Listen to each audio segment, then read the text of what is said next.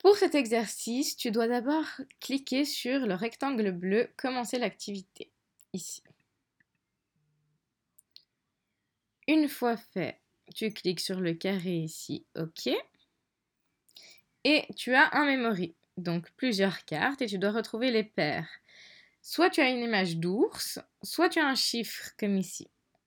Là, j'ai le chiffre 3, donc je dois trouver la carte où il y a 3 ours. Ah, là, j'ai le 5, alors je retiens que c'est 3 et 5.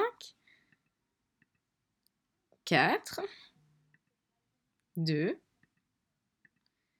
1. Donc je cherche, je vois un ours, donc je cherche le chiffre 1 qui est là. J'ai trouvé la paire. Tu dois toutes les retrouver et à la fin, n'oublie pas de cliquer sur le rectangle bleu Valider l'activité.